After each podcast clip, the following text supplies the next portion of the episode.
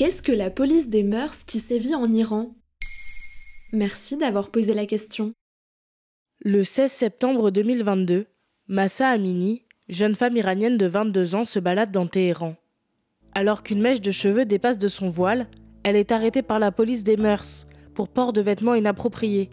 Trois jours plus tard, elle décède à l'hôpital après être tombée dans le coma. La cause de sa mort n'est pas identifiée, mais pour beaucoup, il s'agit là d'un mauvais traitement de la police. Le décès de Massa Amini provoque des réactions contestataires dans tout le pays et jusqu'au Kurdistan iranien. Depuis cet événement, on observe des manifestations où les femmes enlèvent leur foulard et scandent Mort au dictateur à Téhéran. Les rassemblements sont violemment réprimés. Les ONG rapportent que les heurts entre police et manifestants ont déjà fait plus de 75 morts. L'Union européenne s'est exprimée en condamnant vivement la mort de Massa Amini et la répression des manifestations. Quel est le rôle de la police des mœurs? Elle a été formée en 2005 pour contrôler le port du voile et les tenues des femmes. Dans les interdictions, on trouve évidemment le non-port du voile, mais aussi les jeans trop serrés, les manteaux trop courts, les couleurs trop vives ou encore le vernis à ongles ou les chevilles découvertes. Selon une enquête Amnesty International, en un an, entre 2013 et 2014, plus de 2,9 millions de femmes iraniennes ont reçu un avertissement de la police pour non-respect du code vestimentaire et 18 081 autres ont été déférées aux autorités judiciaires pour être poursuivies ou sanctionnées.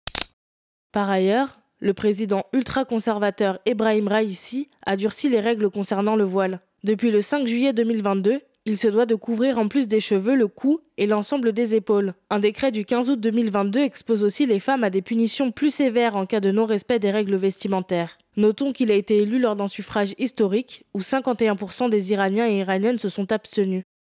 Dans une interview pour Brut, l'actrice irano-allemande Elnaz Norouzi lance un appel à l'aide. Ça peut arriver à n'importe quelle femme en Iran. Maintenant, nous avons besoin d'aide. Nous avons besoin que le message passe. Il faut que le monde sache ce que ces oppresseurs font à nos femmes et à notre peuple. Nous en avons assez et nous voulons qu'ils partent. Et maintenant, que se passe-t-il en Iran?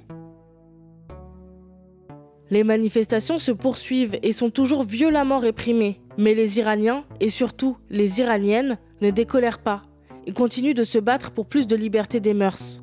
Ils en appellent désormais à la communauté internationale pour prendre des mesures contre leurs dirigeants. Pour l'instant, le Canada est le seul pays qui a annoncé des sanctions contre une dizaine de responsables iraniens, ainsi que contre la police des mœurs. Voilà ce qu'est la police des mœurs qui sévit en Iran. Maintenant, vous savez, un épisode écrit et réalisé par Mayel Diallo. Ce podcast est disponible sur toutes les plateformes audio et si cet épisode vous a plu, n'hésitez pas à laisser des commentaires ou des étoiles sur vos applis de podcast préférés.